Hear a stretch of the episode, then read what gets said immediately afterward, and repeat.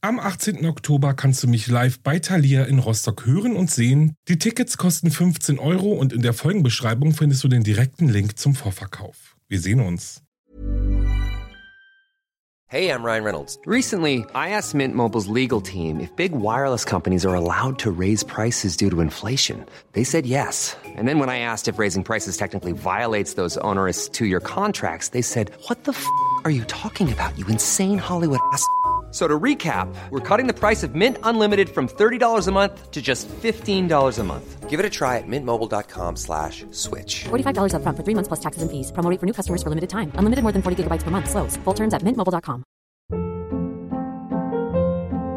Hold up. What was that? Boring. No flavor. That was as bad as those leftovers you ate all week. Kiki Palmer here, and it's time to say hello to something fresh and guilt-free. Hello Fresh. Jazz up dinner with pecan-crusted chicken or garlic butter shrimp scampi. Now that's music to my mouth. Hello Fresh. Let's get this dinner party started. Discover all the delicious possibilities at hellofresh.com.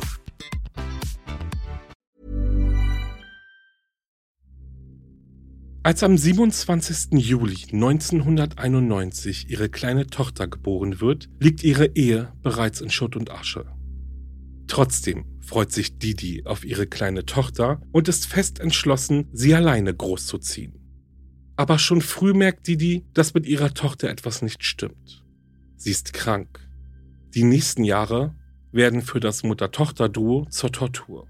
Ein Arzttermin folgt auf dem anderen und die Diagnosen häufen sich. Als Didis kleine Tochter Gypsy Rose geboren wurde, schwor sie sich, ihr all ihre Zeit und Liebe zu schenken, was auch immer passieren mag. Doch was wie ein herzerwärmendes Versprechen klingt, soll sich schon bald als gefährliche Drohung offenbaren.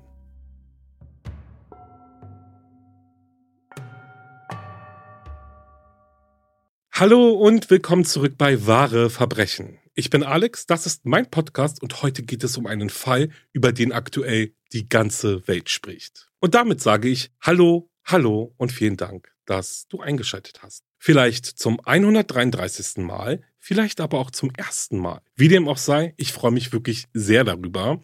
Bevor ich jetzt auch gleich in den Fall springe, möchte ich aber noch ein großes Dankeschön an dich und euch alle rausgeben, Danke für all die Nachrichten. Danke für das Abonnieren des Podcasts auf Apple Podcasts, Spotify, Google, für all eure Follows auf Instagram, Facebook, YouTube. Vielen, vielen, vielen Dank wirklich dafür. Danke auch an alle, die meine Posts liken und kommentieren. Das ist wirklich super von euch, denn dadurch unterstützt ihr mich und wahre Verbrechen wirklich sehr. Und ich weiß, ich bin nicht der aktivste Podcaster, aber trotzdem vielen Dank auch fürs lange Warten und gucken und ja, vorbeischauen. Ihr helft mir und vor allem wahre Verbrechen dadurch wirklich sehr und auch vor allem dabei von neuen Zuhörern und Zuhörerinnen entdeckt zu werden. Also vielen Dank dafür. Ja, und abschließend möchte ich noch kurz meinen Podcast Steigt nicht ein empfehlen. Hier hört ihr jeden Freitag einen erschreckenden Kriminalfall. Es geht zum Beispiel um eine junge Frau, die nach einer Partynacht in das falsche Auto einsteigt. Ein wirklich fataler Fehler. Steig nicht ein, hörst du exklusiv auf Podimo. Den Link zu dem Podcast findest du in den Show Notes. Ja, und dann würde ich sagen, los geht's mit dem Fall.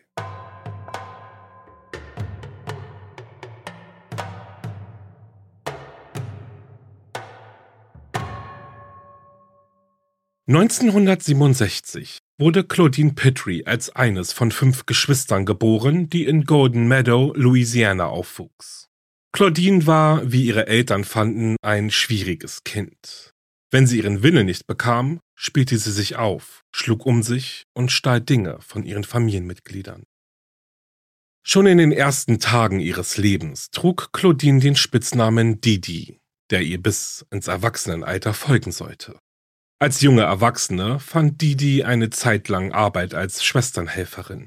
Mit 24 Jahren wurde sie schwanger. Der Vater des Babys, Rod Blanchard, war erst 17 Jahre alt, als er beschloss, Didi zu heiraten und das Baby mit ihr gemeinsam aufzuziehen. Als die beiden erfuhren, dass sie ein kleines Mädchen bekommen, beschlossen Didi und Rod, dass sie das Kind Gypsy Rose nennen würden. Sie wählten den Namen Gypsy, weil er Didi schon immer gefallen hatte. Und den Namen Rose, weil Rod ein großer Fan der Heavy Metal Band Guns N' Roses war. Als Gypsy Rose geboren wurde, waren ihre Eltern jedoch nicht mehr in einer Beziehung. Gegen Ende von Didis Schwangerschaft erkannte der zu diesem Zeitpunkt 18-jährige Rod, dass er keine gemeinsame Zukunft mit Didi sehen konnte und dass er sie nur aus dem Grund geheiratet hatte, weil sie von ihm schwanger geworden war. Obwohl Rod gestanden hatte, dass er Didi aus den falschen Gründen geheiratet hatte, wehrte sich die Hochschwangere Didi vehement gegen die bevorstehende Trennung. Mit allen Mitteln, die ihr zur Verfügung standen, versuchte Didi Rod umzustimmen und davon zu überzeugen, dass er in ihr die richtige Frau fürs Leben gefunden hatte. Doch ihre Versuche, Rod davon zu überzeugen, es noch einmal mit der Beziehung zu versuchen, schlugen fehl, und so zog sie nach der Geburt von Gypsy Rose wieder zurück in das Haus ihrer Eltern. Als Gypsy noch ein Kleinkind war, versuchte Rod zumindest, ein Teil im Leben seiner kleinen Tochter zu sein.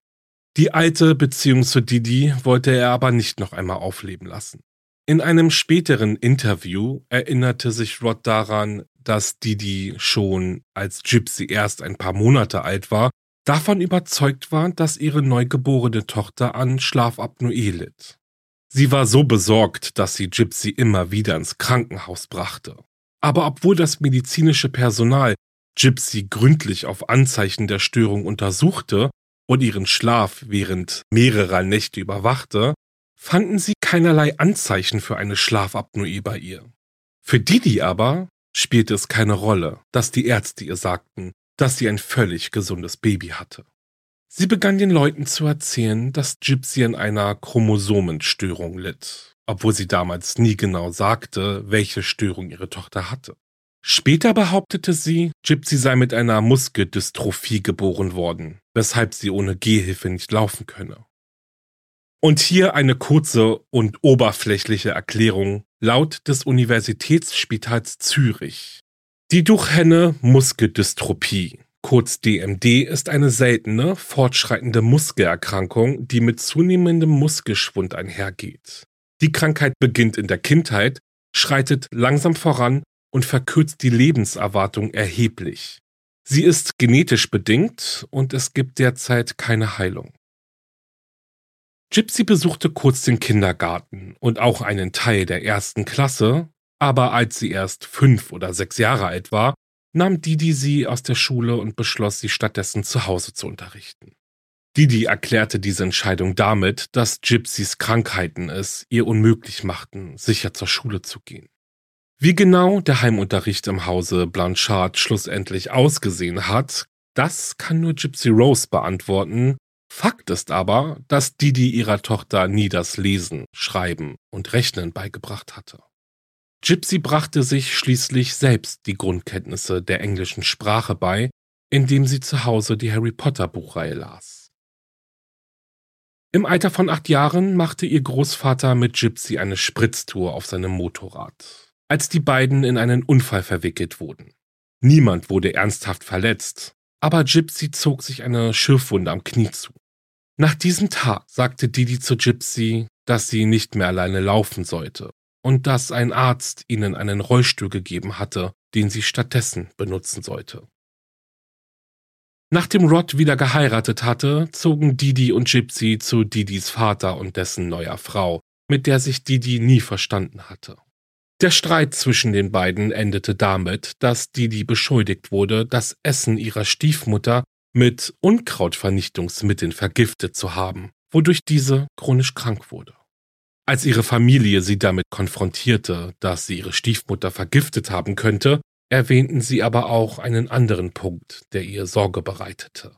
Und zwar die Art und Weise, wie Didi Gypsy behandelte.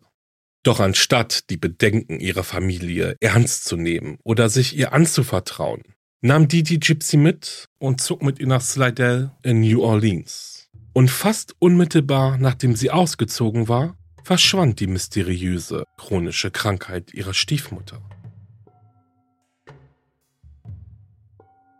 Ohne eine Familie, bei der sie leben konnte, waren Didi und Gypsy auf Unterhaltszahlungen von Rod angewiesen, als auch auf öffentliche Unterstützung, die sie erhielt, nachdem sie behauptet hatte, dass sie ein schwerbehindertes Kind unterhalte.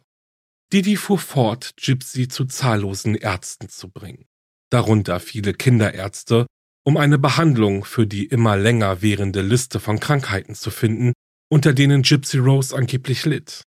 Zunächst hatte Didi behauptet, Gypsy leide an Schlafapnoe, einer Chromosomenstörung und Muskeldystrophie. Nachdem Gypsys Muskeldystrophie-Tests negativ ausgefallen waren, weigerten sich die Ärzte, die Krankheit nach Didis Vorstellung zu behandeln. Ihr gelang es jedoch, andere Ärzte dazu zu bringen, Gypsy wegen ihrer vielen anderen Krankheiten zu behandeln, was auch mehrere Operationen einschloss. Nachdem Didi behauptet hatte, dass Gypsy nicht in der Lage war, selbstständig zu essen, wurde ihr eine Ernährungssonde gelegt. Nachdem Didi einem Arzt erzählt hat, dass ihre Tochter gelegentlich Krampfanfälle hatte, verschrieb der Arzt ihr ein Medikament gegen Krampfanfälle. Als Slidell vom Hurricane Katrina verwüstet wurde, wurde auch die Sozialwohnung zerstört, in der Didi und Gypsy gelebt hatten. Das Duo zog nach Covington, wo sie in einer Unterkunft für Menschen mit besonderen Bedürfnissen lebten. Kurz nach dem Umzug in die neue Unterkunft wurde Gypsy von einem Arzt untersucht, der sich nach ihren Krankenakten erkundigte.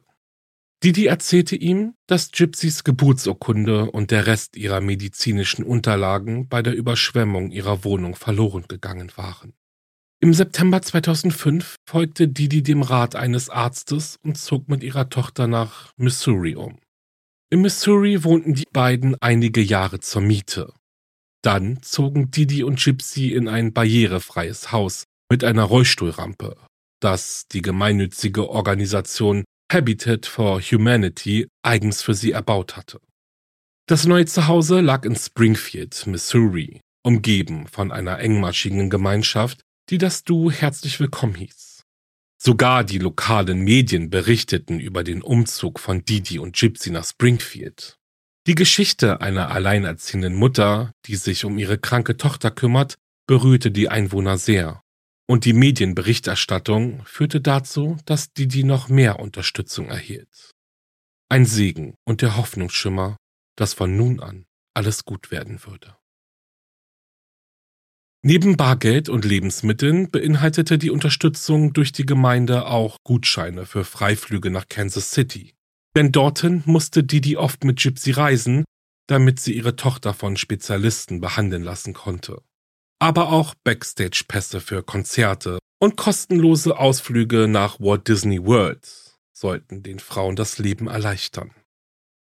Gypsys Vater Rod zahlte weiterhin Unterhalt für sein Kind und gab Didi jeden Monat 1200 Dollar für Gypsys Betreuung.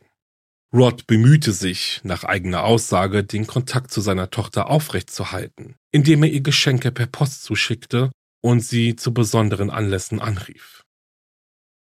Als Gypsy Rose 18 Jahre alt wurde, rief Rod an, um ihr zum Geburtstag zu gratulieren. Aber Didi bestand darauf, dass er Gypsys Alter während des Anrufs nicht erwähnen dürfe, weil Gypsy aus irgendeinem Grund immer noch glaubte, sie sei 14 Jahre alt.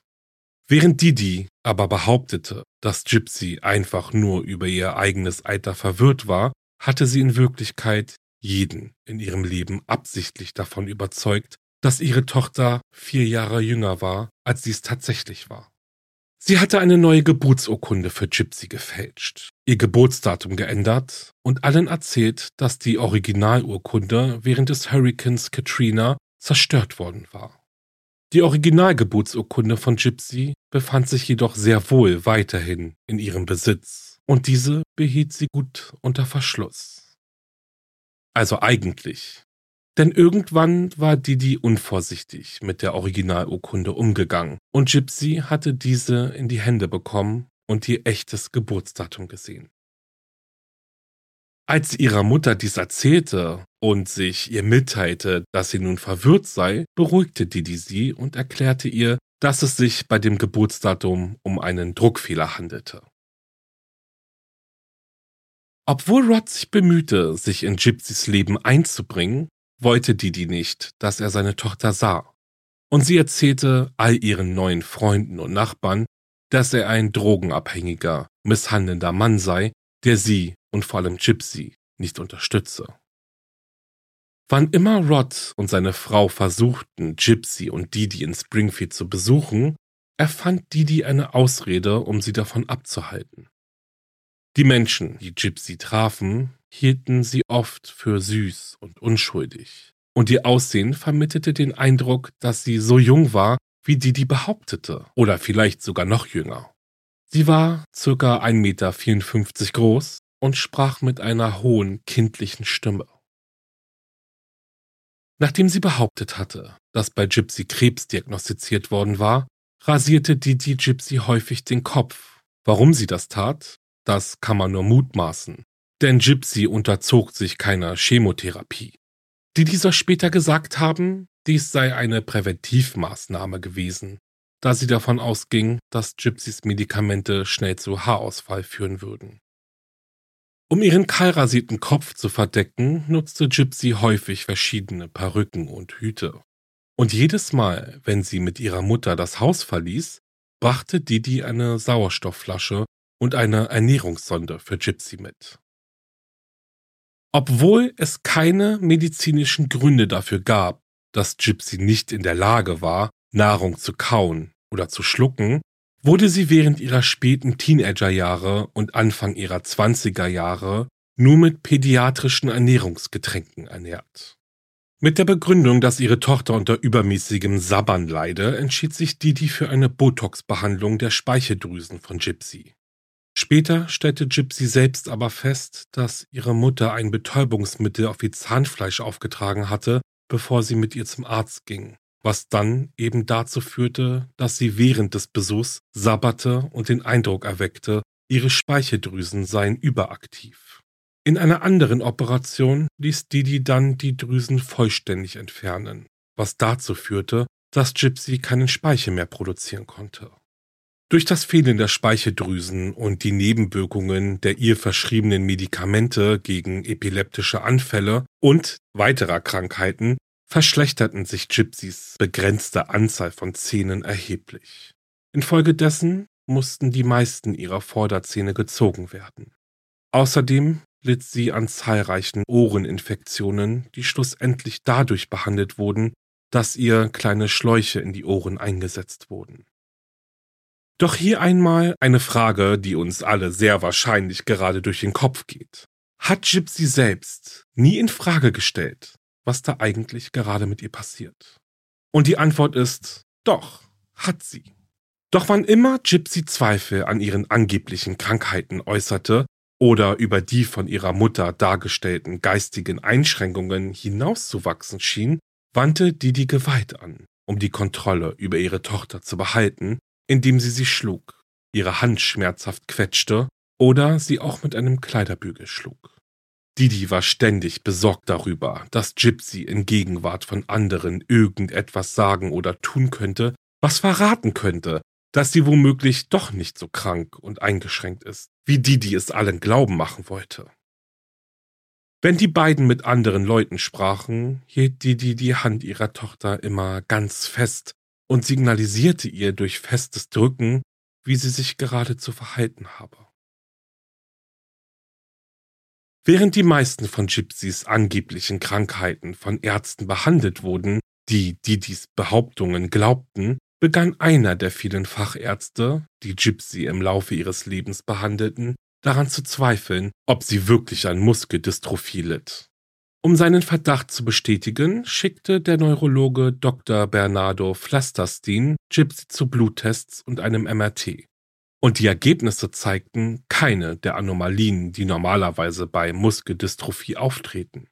Und auch die körperliche Untersuchung von Gypsy zeigte keine Anzeichen der Krankheit. Der Arzt begann auch damit, Gypsy dazu zu bringen, aufzustehen und selbstständig zu laufen, da sie, laut ihrer Mutter ja überwiegend im Rollstuhl sitzen musste. Dr. Flesterstein stellte fest, dass seine Patientin durchaus in der Lage zu sein schien, ihr eigenes Gewicht zu halten und zu tragen. Nachdem die Testergebnisse dann zurückkamen, sagte Dr. Flesterstein zu Didi, ich sehe keinen Grund, warum Gypsy nicht laufen kann.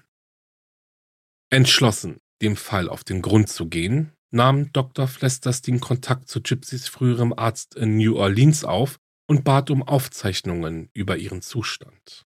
Nachdem er erfahren hatte, dass bei Gypsy nie eine positive Biopsie durchgeführt worden war, die eine Muskeldystrophie bestätigte und dass Didis Behauptungen über die Überschwemmung, bei der Gypsys Krankenakte vernichtet worden war, eine Lüge war, wuchs in Dr. Flesterstein die Vermutung, dass Didi Gypsys Diagnosen absichtlich gefälscht hatte. Er glaubte, dass dies daran lag, da Didi an einer psychischen Störung namens Münchhausen bei Proxy oder auch Münchhausen-Stellvertreter-Syndrom litt, die sich durch das Erfinden oder tatsächliche Verursachen von Krankheiten oder anderen Symptomen bei Dritten, mehrheitlich bei Kindern, meist um anschließend eine medizinische Behandlung zu verlangen und oder um selbst die Rolle eines scheinbar aufopferungsvoll Pflegenden zu übernehmen, beschreibt. Da Didi nun aber wusste, dass Dr. Flesterstein ihren Behauptungen keinen Glauben schenkte, versuchte sie an die Aufzeichnungen des Arztes heranzukommen und brachte Gypsy zu keinen der weiteren Termine mehr mit bis sie schlussendlich die Behandlung durch ihn ganz abgebrochen hatte. Ja, und jetzt kommt es aber nochmal ganz schön dicke, denn obwohl Dr. Flesterstein den Verdacht hatte, dass Gypsy von ihrer Mutter misshandelt wurde, hat er sich nie an das Sozialamt gewandt, um den Fall zu klären bzw. aufklären zu lassen. Er behauptete später, dass dies daran lag, dass er nicht glaubte, dass die Behörden den Fall ernst nehmen würden und dass er auch von anderen medizinischen Fachleuten gewarnt worden war, dass er mit Didi und Gypsy Rose vorsichtig und sie mit goldenen Handschuhen behandeln solle. Die Zweifel des Arztes, wie der Fall von den Behörden behandelt werden würde, bestätigte sich 2009, als ein besorgter anonymer Bürger die Polizei anrief und berichtete, dass Didi verschiedene Geburtstage und Namen für Gypsy benutzte. Der Anrufer behauptete auch, dass Gypsy entgegen Didis Behauptungen gesund sei. Als Polizeibeamte bei Didi an die Tür klopften, um der anonymen Anzeige nachzugehen und nach dem Wohlergehen von Gypsy zu schauen, erzählte sie ihnen, dass sie absichtlich unterschiedliche Namen und Geburtsdaten für sich und Gypsy angegeben hatte, um zu verhindern, dass sie von ihrem misshandelnden Ex-Ehemann aufgespürt wird. Die Beamten akzeptierten diese Erklärung ohne jeden Beweis. Obwohl Rod sie nie misshandelt hatte, wurde er dahingehend zu diesem Zeitpunkt auch nie befragt. Im Bericht über diesen Einsatz stellten die Beamten außerdem fest, dass Gypsy wirklich behindert zu sein schien, woraufhin die Akte offiziell geschlossen wurde.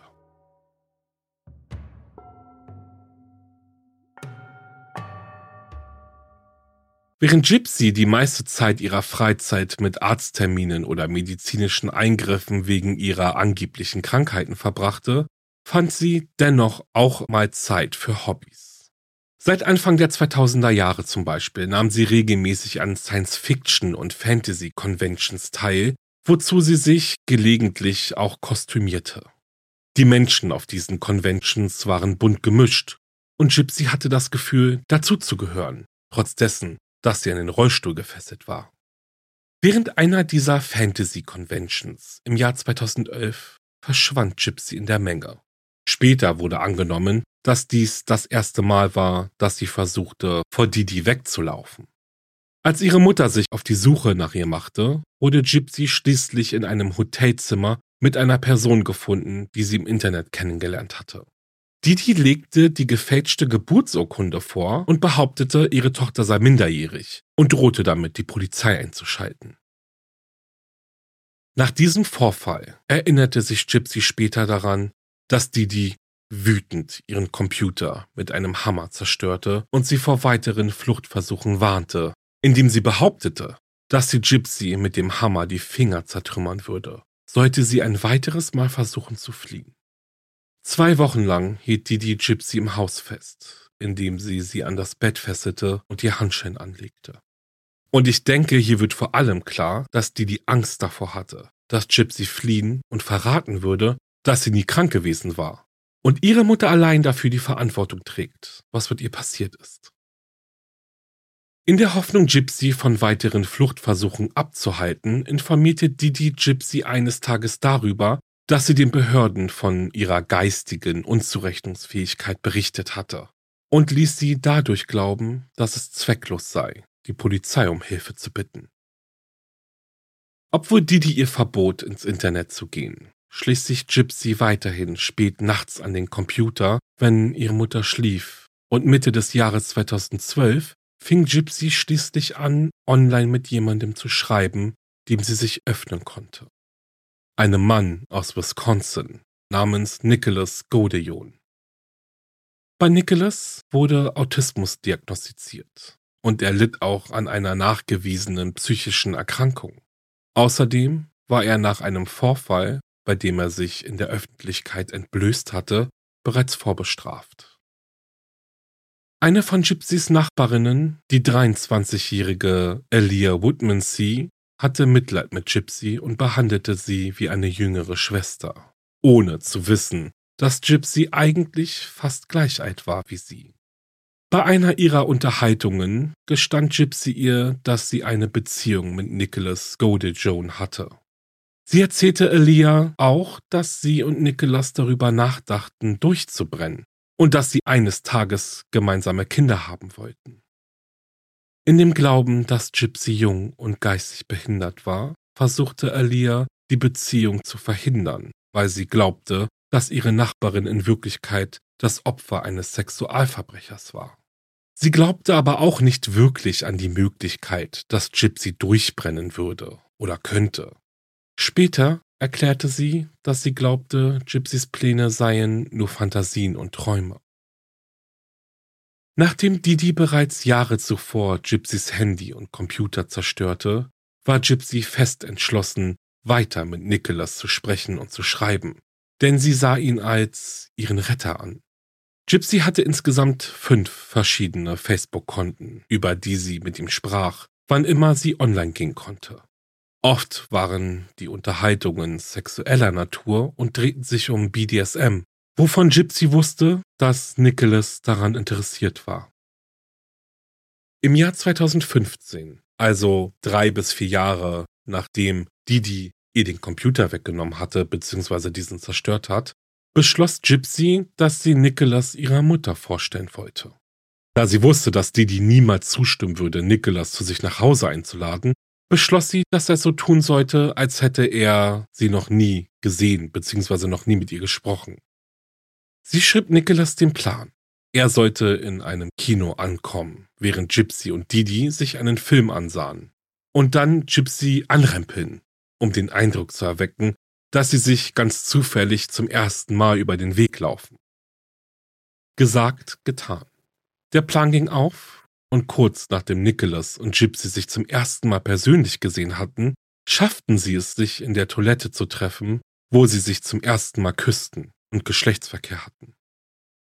Nach ihrem ersten persönlichen Treffen wurde die Beziehung von Gypsy und Nicholas intensiver.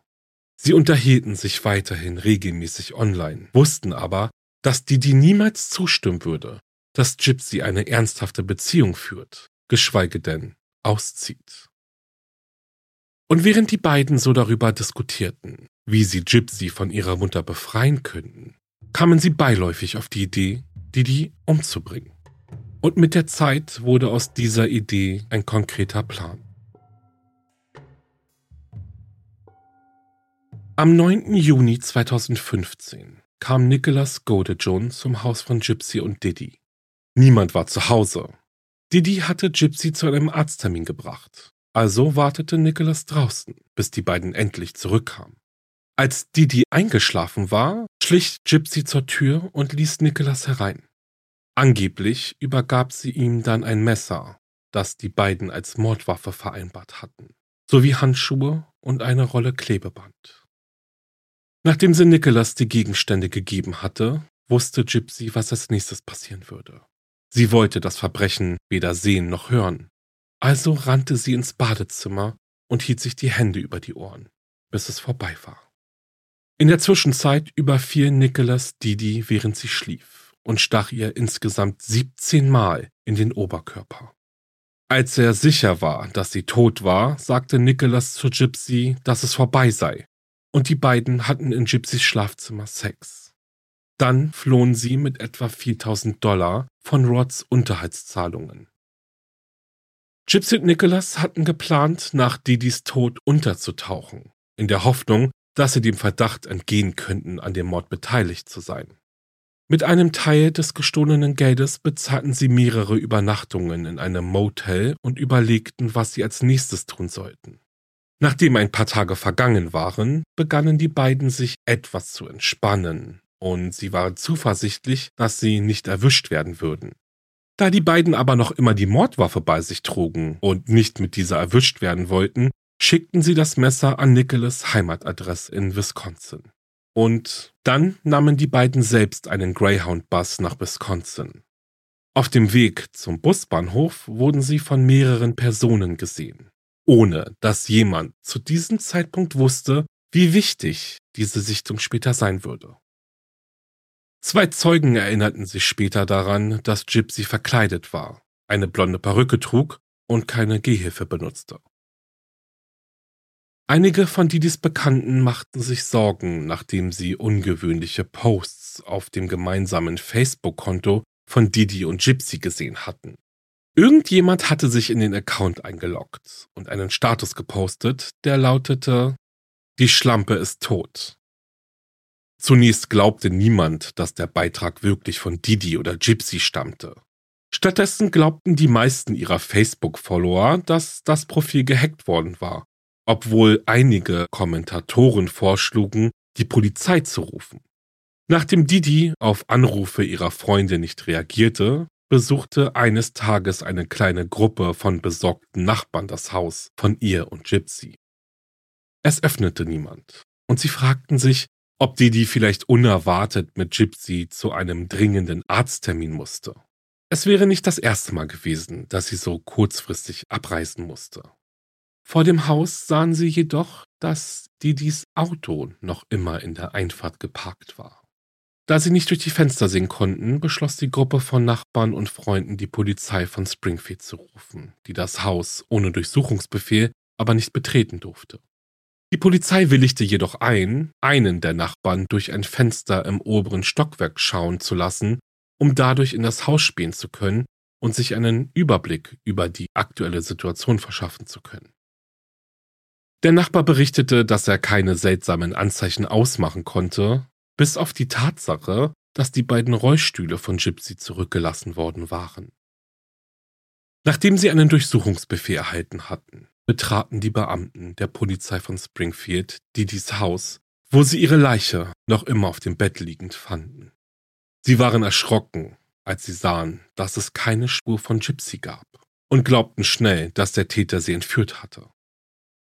Alle, die Gypsy kannten, glaubten, dass sie völlig von Didi abhängig war. Und nachdem sie gesehen hatten, dass ihre Medikamente und Rollstühle zurückgelassen worden waren, glaubten sie, dass sie das Haus auf keinen Fall hätte alleine verlassen können. Doch dann sprach Gypsys Nachbarin und Freundin Alia Woodmansea mit dem Polizisten und erzählte ihnen, dass Gypsy ihr von einer Beziehung mit einem Mann erzählt hatte, den sie online kennengelernt hatte und konnte ihnen sogar eine Reihe von Chatverläufen ausgedruckt vorlegen, die sie für Gypsy aufbewahrt hatte. Und als die Polizei die IP-Adresse von der Person zurückverfolgte, die die fraglichen Facebook-Posts von Didi und Gypsys Konto ausgemacht hatte, stellten sie fest, dass die Posts von einem Nicholas Gode Jones aus Wisconsin online gestellt worden waren. Am nächsten Tag stürmte die Polizei von Waukesha County das Haus von Nicholas und verhaftete ihn und Gypsy wegen des Mordes an Didi Blanchett. Die Nachricht, dass Gypsy lebend gefunden wurde, verbreitete sich schnell in der engen Gemeinschaft von Springfield, die erleichtert war, dass der Täter ihr nichts angetan hatte und dass sie ohne ihre Medikamente überlebt hatte. Die Gemeinde wusste jedoch nicht, dass Gypsy überlebt hatte, weil sie die Mittäterin war. Oder dass sie die Medikamente, zu dessen Einnahme die, die sie gezwungen hatte, nie gebraucht hatte. Als Sheriff Arnott verkündete, dass Gypsy gefunden wurde, machte er eine kryptische Aussage darüber, dass die Dinge nicht immer so sind, wie sie scheinen. Und schon bald darauf fanden die Medien in Springfield die Wahrheit heraus. Sie berichteten, dass Gypsy Rose Blanchard nie an Krebs, Muskeldystrophie oder einer geistigen Behinderung gelitten hatte. Die Gemeinde in Springfield hatte immer Mitleid mit Gypsy Rose und Didi gehabt und war völlig überrascht, als sie erfuhr, dass Gypsy nie an einer der schweren Krankheiten gelitten hatte. Nachdem Alia Woodmansee herausgefunden hatte, dass Gypsy nicht unheilbar krank war und keine körperlichen oder geistigen Behinderungen hatte, weinte sie vor Unglauben. Alias Mutter erinnerte sich daran, wie alle in der Nachbarschaft Didi vertraut und ihre Behauptungen über Gypsys Krankheiten geglaubt hatten. Jetzt fragte sie sich, ob Didi sich insgeheim darüber amüsiert hatte, wie naiv die Gemeinschaft war. Jim Arnott, Sheriff von Greene County, sprach auf einer Pressekonferenz über den Betrug und sagte, Springfield ist eine gebende Gemeinschaft.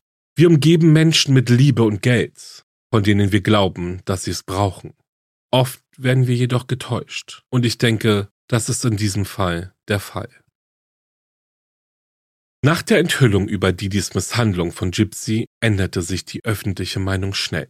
Gypsy wurde nicht mehr als Opfer einer tragischen Gewalttat angesehen, sondern als Überlebende eines schweren und lang anhaltenden Kindesmissbrauchs.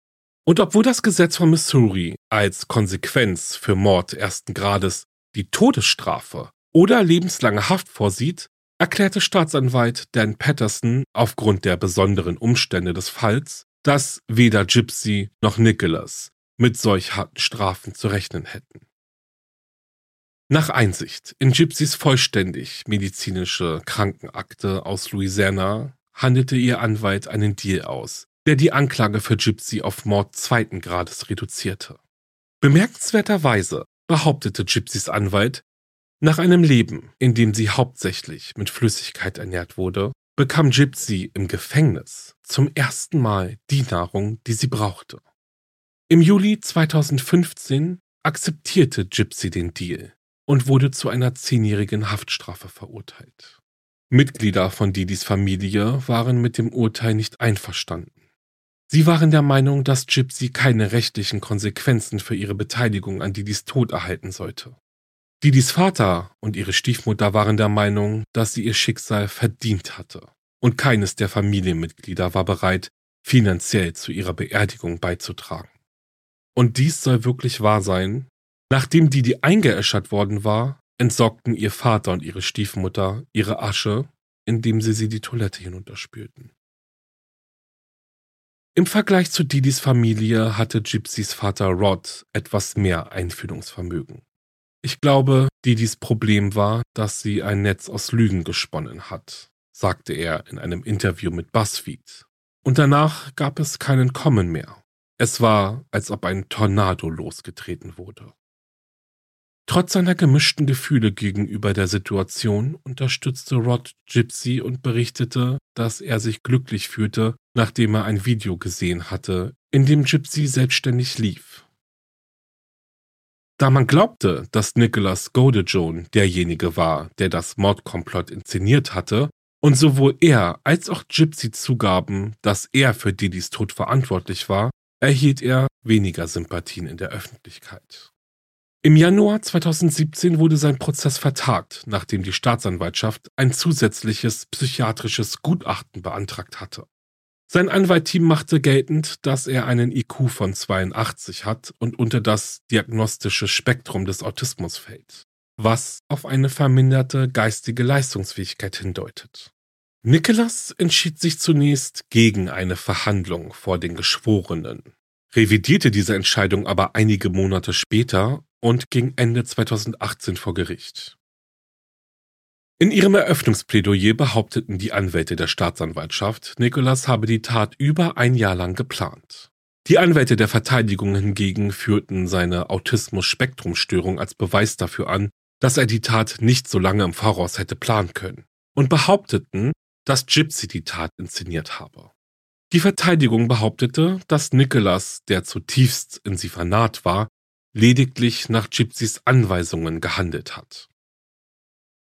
In der Folge legte die Staatsanwaltschaft den Geschworenen Textnachrichten zwischen Gypsy und Nicholas aus den Wochen vor dem Mord vor, die gelegentlich explizite Inhalte enthielten und in denen verschiedene Aliasnamen verwendet wurden. Außerdem wurde den Geschworenen die Mordwaffe gezeigt. Und Nicholas erkundigte sich in diesen Nachrichten nach Didis Wohnbereich und ihren nächtlichen Gewohnheiten.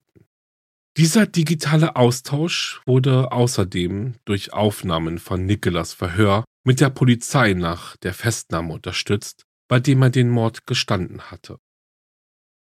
Am dritten Tag von Nicholas Verhandlung trat Gypsy in den Zeugenstand und teilte ihre Sicht der Dinge mit, obwohl dies keine Bedingung für ihre Einigung war. Sie gab zu, Nicholas vorgeschlagen zu haben, Didi zu beseitigen, um sie vor dem Missbrauch durch ihre Mutter zu schützen. Außerdem offenbarte sie eine zweite Option, die sie in Erwägung gezogen hatte.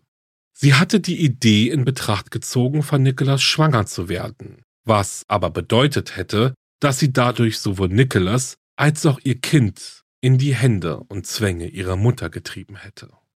Sie erzählte den Geschworenen, dass sie nicht nur die Mordwaffe aus dem Walmart gestohlen hatte, sondern auch mehrere Kleidungsstücke für Babys, damit sie sich bei Bedarf für einen der beiden Pläne entscheiden konnte.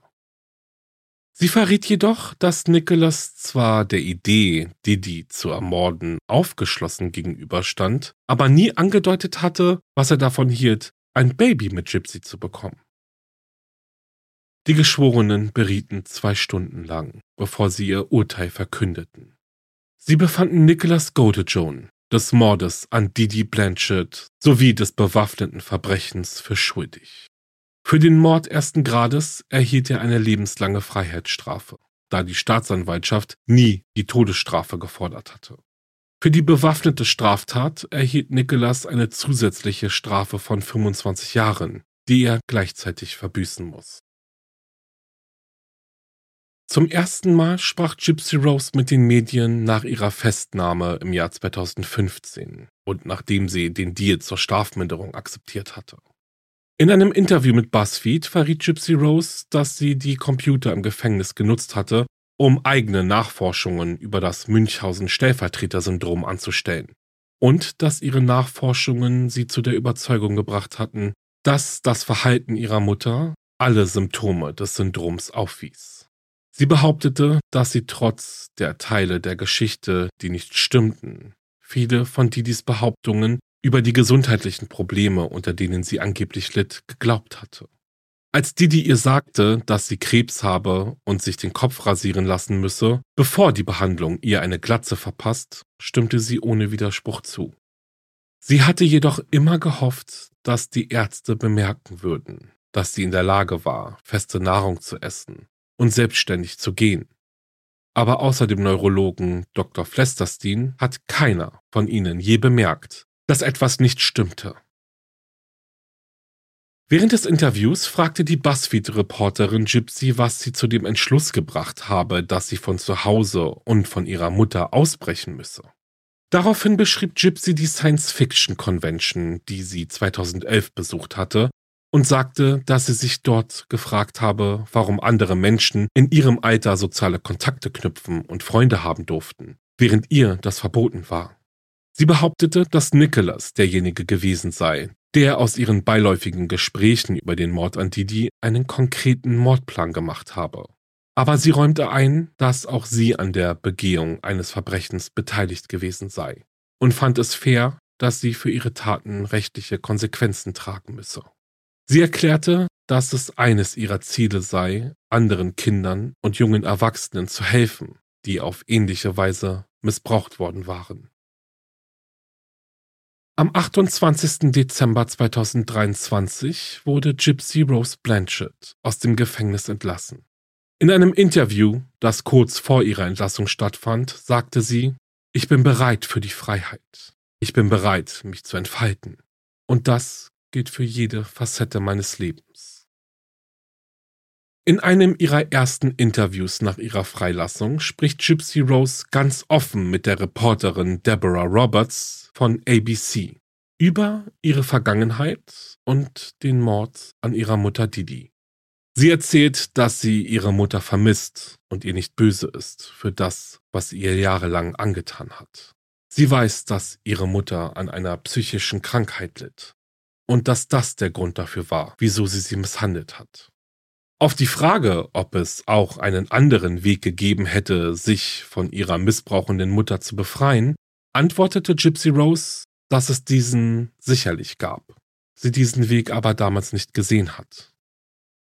Gypsy wurde auch gefragt, wieso sie nicht einfach während einer Behandlung bei einem Arzt einfach aus ihrem Rollstuhl aufgestanden ist, um zu zeigen, dass sie nicht so krank ist, wie ihre Mutter den Ärzten weismachte.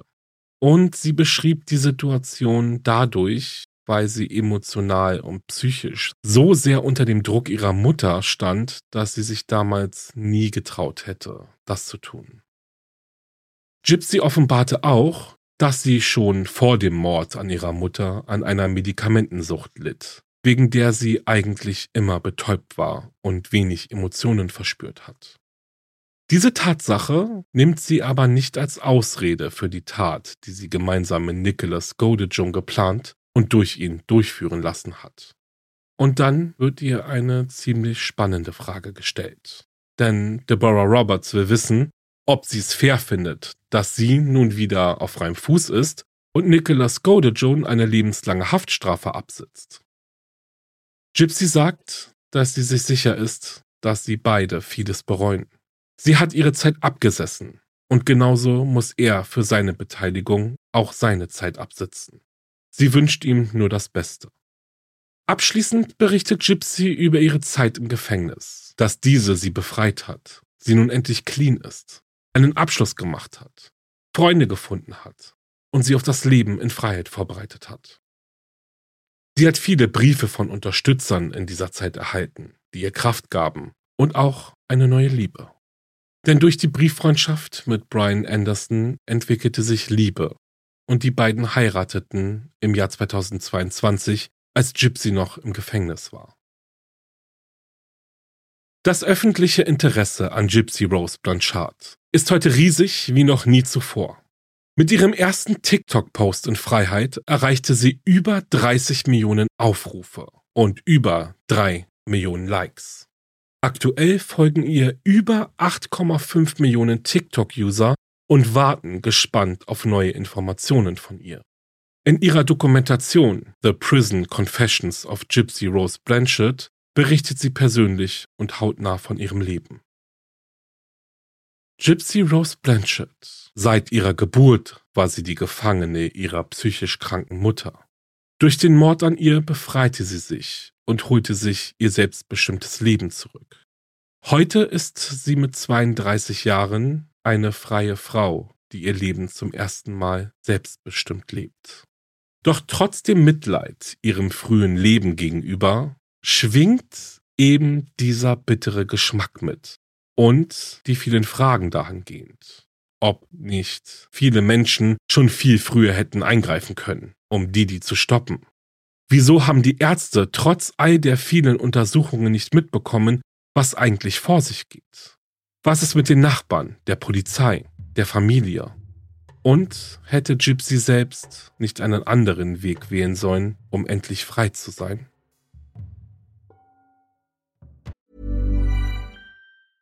Ready to pop the question? The jewelers at BlueNile.com have got sparkle down to a science with beautiful lab-grown diamonds worthy of your most brilliant moments. Their lab-grown diamonds are independently graded and guaranteed identical to natural diamonds, and they're ready to ship to your door. Go to Bluenile.com and use promo code LISTEN to get $50 off your purchase of $500 or more. That's code LISTEN at Bluenile.com for $50 off. Bluenile.com code LISTEN.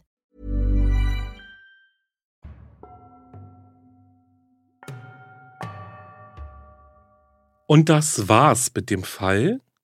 Gypsy Rose wurde das Opfer ihrer psychisch kranken Mutter, die mit ziemlicher Sicherheit an dem Münchhausen bei Proxy-Syndrom litt. Das Martyrium, welches Gypsy seit ihrer Geburt durchleben musste, ist eigentlich schwer zu begreifen und lässt sich mit einem, ich sag mal, gesunden Blick auf die Geschehnisse kaum erklären. Denn die Frage, wieso, weshalb, warum, die die ihre einzige Tochter, der sie all ihre Liebe schenken wollte, solch grausame Dinge antut. Ja, das lässt einen einfach nicht los. Dass aber genau dies ihr Krankheitsbild so genau beschreibt, wie es kaum anders möglich ist, will man gar nicht so wirklich fassen. Und ich finde, es dauert auch eine Weile, bis man es dann irgendwo tut. Und bitte versteht mich nicht falsch, ich suche keine Ausreden für Didis Verhalten. Es ist eben einfach der andere Blickwinkel auf all das, was passiert ist. Mit der Freilassung von Gypsy im Dezember des letzten Jahres ist der Fall ja gerade omnipräsent in den Medien und gefühlt jede und jeder wartet auf neue Informationen zu dem Fall.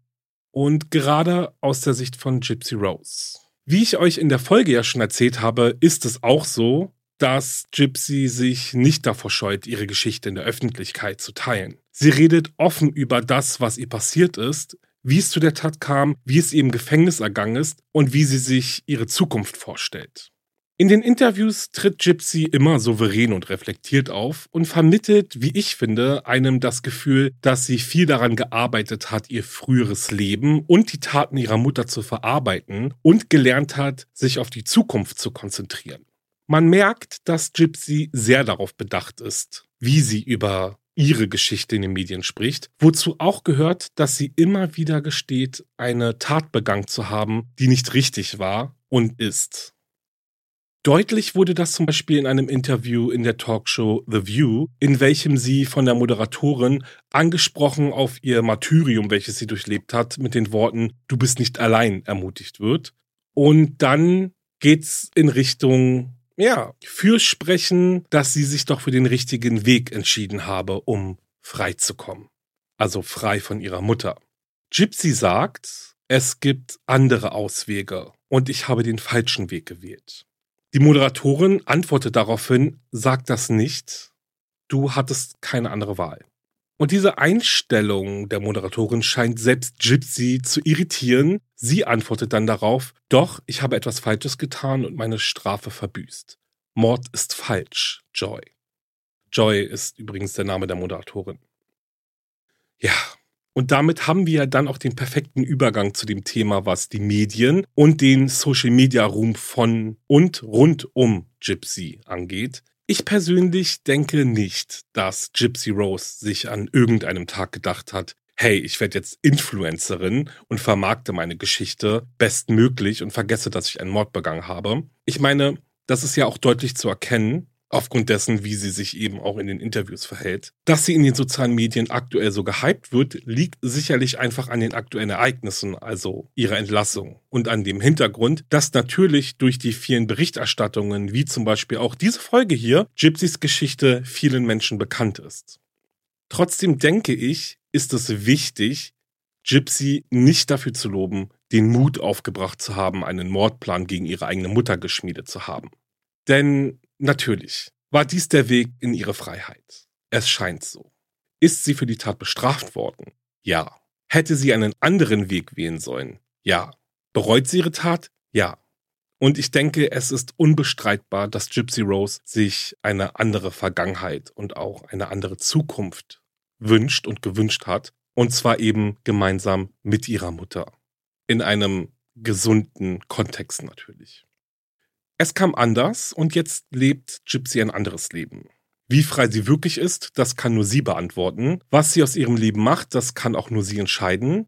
Aktuell zumindest kann man sagen, Gypsy Rose macht sich stark für das Thema Münchhausen bei Proxy-Syndrom. Sie will über das Krankheitsbild aufklären und sie will helfen. Sie will Opfern helfen, sich aus dieser Situation, in der sie selbst gesteckt hat, zu befreien. Und zwar über einen anderen Weg. Und Gypsy will nicht dafür gefeilt werden, den Weg gewählt zu haben, den sie gewählt hat. Und ich denke, es ist auch nochmal wichtig zu sagen, das sind jetzt natürlich nur meine Gedanken. Es ist eine kurze Zusammenfassung, das, was man jetzt gerade so um den Fall und um Gypsy Rose mitbekommt.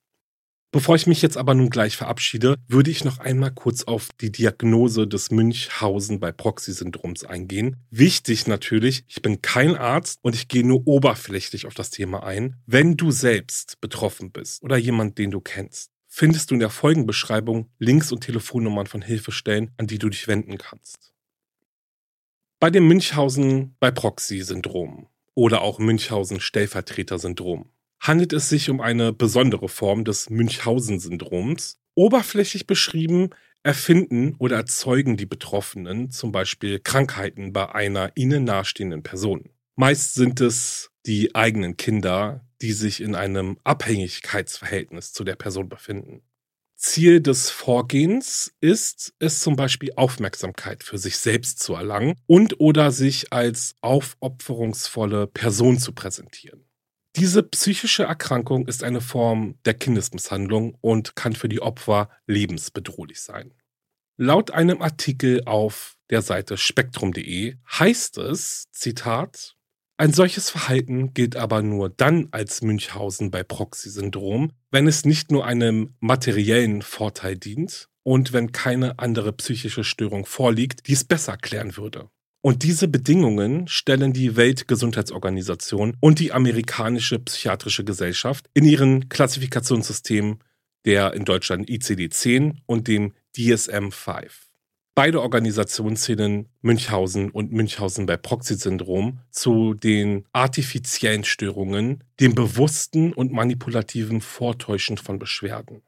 In Bezug darauf, wie viele Kinder betroffen sind, heißt es weiter, in Deutschland hat der Rechtsmediziner Professor Dr. Med Martin Kropinski, Leiter der forensischen Psychiatrie am Universitätsklinikum Würzburg, 379 Kinderkliniken nach Münchhausen bei Proxyfällen befragt und 203 Rückmeldungen erhalten. Über einen Zeitraum von im Schnitt elf Jahren wurden demnach 91 gesicherte Fälle sowie 99 Verdachtsfälle dokumentiert. Jungen und Mädchen waren etwa gleich oft betroffen und in dieser Studie im Schnitt vier Jahre alt. Womöglich aber wurden jüngere Kinder nur unzureichend erfasst, denn andere Studien deuten eher auf ein Alter von ein bis drei Jahren hin. Bei bis zu zwei von 100.000 Betroffenen wären bundesweit pro Jahr also insgesamt mehr als 100 Fälle zu erwarten. Wichtig zu wissen, diese Studie stammt aus dem Jahr 2011. Den meisten Studien zufolge handelt es sich in ungefähr neun von zehn Fällen um die Mutter des Kindes.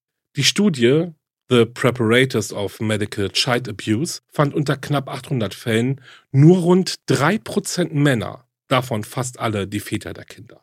Aber auch Babysitter oder Großeltern zählen zu den Betroffenen. Ein Drittel der Untersuchten wurde in der Kindheit selbst misshandelt und ebenfalls ein Drittel hat schon einmal eine Krankheit vorgetäuscht oder unter körperlichen Beschwerden ohne erkennbare organische Ursache gelitten. Häufig lagen darüber hinaus Persönlichkeitsstörungen vor, meist gekennzeichnet durch impulsives, dramatisierendes, antisoziales oder narzisstisches Verhalten. Der Studie nach gibt es aber vor allem im sozialen Umgang Unterschiede. So gelingt es Frauen in der Regel, freundliche und enge Beziehungen zum Beispiel zum Klinikpersonal zu entwickeln oder zu den Kinderärzten. Die wenigen männlichen Täter verhalten sich hingegen eher anmaßend und fordernd dem Personal gegenüber. Und der Artikel auf spektrum.de geht auch auf die Frage ein, warum Fälle von Kindesmisshandlung im Zusammenhang mit dem Münchhausen bei Proxy-Syndrom so lange unentdeckt bleiben. Bezug wird hier auf den Fall von Katie Bush aus den USA genommen, die ihre Tochter rund 200 Mal ins Krankenhaus brachte und 40 Operationen an ihr hat durchführen lassen. Die Frage also, wie konnte das niemand merken? Und Zitat, im Schnitt braucht es vom Beginn der Symptome bis zur Diagnose zwischen 15 und 22 Monate, berichten Brittany Abeln und Renee Love von der University of Arizona im Jahr 2018. Sie führen das auf die ständig wechselnden Ärzte und deren unermüdliches Bemühen zurück, eine medizinische Erklärung zu finden. Und weiter heißt es, die Kinder selbst sind häufig noch zu klein, um das Geschehene zu begreifen. Selbst ältere Kinder lassen sich so manipulieren, dass sie sich krank darstellen, zum Beispiel zu humpeln beginnen. Sie seien sich dessen zwar bewusst, erläutert Professor Dr. Med Martin Kropinski, akzeptieren aber, dass die Mutter sie krank braucht und schweigen, um diese zu schützen. Außerdem kommt hinzu, dass die Diagnose der Krankheit äußerst schwierig ist. So, ein kurzer, aber ich denke auch interessanter Einblick in die Thematik. Und ich würde mich dann jetzt verabschieden. Ich bin sehr gespannt, was ihr über den Fall und vor allem das Thema an sich denkt. Schreibt es mir gerne in die Kommentare auf Instagram oder Facebook oder schreibt mir eine E-Mail. Bevor ich jetzt gleich weg bin, möchte ich noch sagen, dass ich sehr, sehr dankbar dafür wäre, wenn du oder ihr wahre Verbrechen bewertet, abonniert und weiterempfehlt. Folgt mir auch gerne auf Instagram, Facebook oder YouTube und lasst unbedingt ein paar Herzen für mich und den Podcast da. Ich sage jetzt schon mal Danke. Danke auch fürs Zuhören und ich freue mich auf die nächste Folge mit dir und euch. Bis dahin, bleibt sicher. Ciao.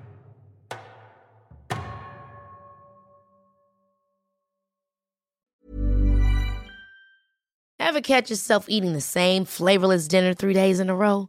Dreaming of something better? Well, HelloFresh is your guilt-free dream come true, baby. It's me, Kiki Palmer.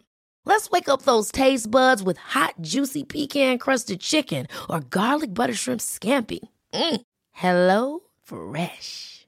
Stop dreaming of all the delicious possibilities and dig in at HelloFresh.com. Let's get this dinner party started.